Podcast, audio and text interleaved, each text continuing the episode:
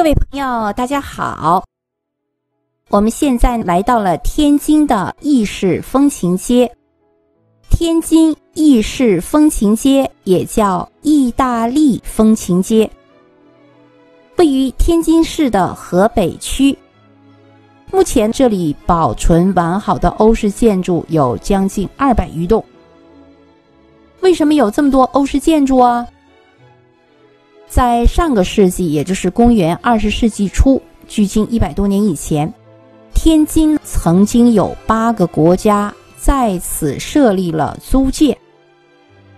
为什么可以在此设立租界呢？我们中学的时候学近代史的时候，同学们都学过这段历史，是不是？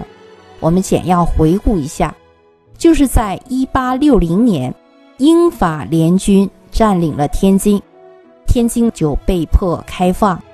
一八六零年，天津就被辟为通商口岸，西方列强纷纷在天津设立租界。天津租界就是指从一八六零年到一九四五年期间，英国、法国、美国、德国、意大利、俄国、日本、奥匈帝国通过与满清当局签订了不平等的条约。在天津境内占据的国中之国，这些洋人们来了之后，就在这里建造了很多欧式风格的建筑。其中，意大利的租界地点就位于现在的北安桥和天津火车站之间。天津的意大利租界是从一九零二年开始的，出租给了意大利。一九四五年抗战结束之后。南京国民政府将其收回。一九零二年出租给意大利之后，当时的意大利政府就任命了一个叫费洛梯的海军陆战队中尉做项目经理，由他来负责意大利租界的规划和建设。在租界建设过程当中，以马可波罗广场为中心，建造了完整的道路网和完备的公用设施。一九九八年年底，天津市政府就决定启动天津意式风情街的建设，来作为海河综合开发建设项目的一个重要组成部分。这个建设就要充分利用这个地区独特的历史和文化资源，以体现浓郁的意大利风情为宗旨，将风情区建设成为集。旅游、商贸、休闲、娱乐和文博为一体的综合性的多功能区。现在的天津意式风情街为国家的四 A 级旅游景区。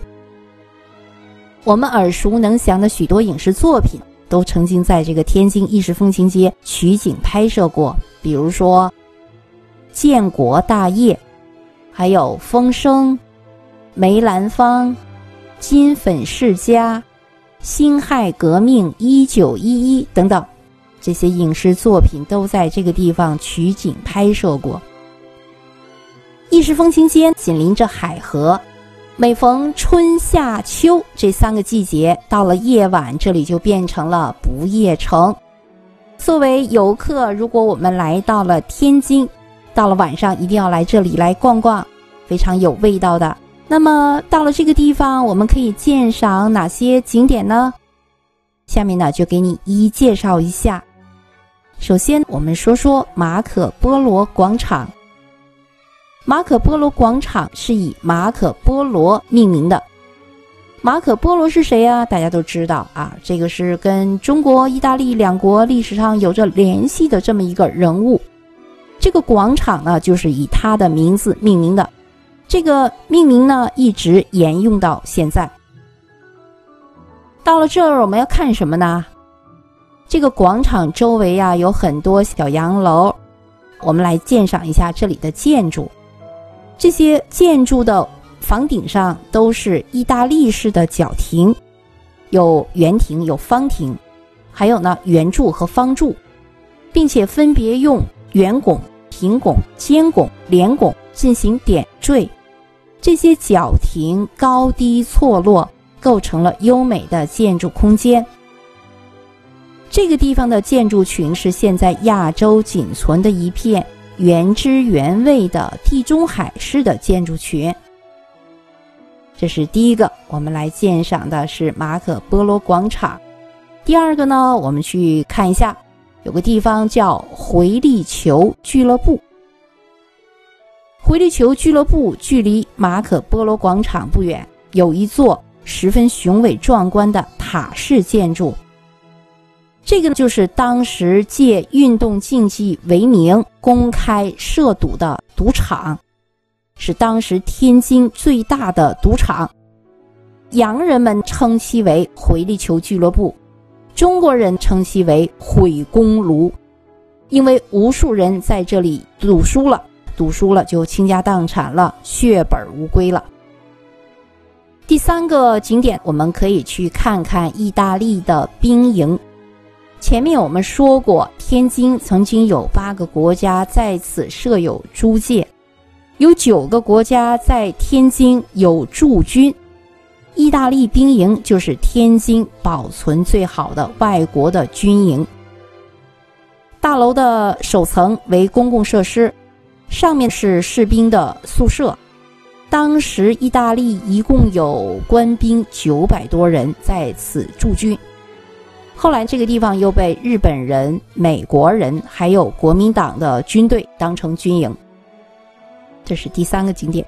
第四个，我们可以去参观一下天津市规划馆。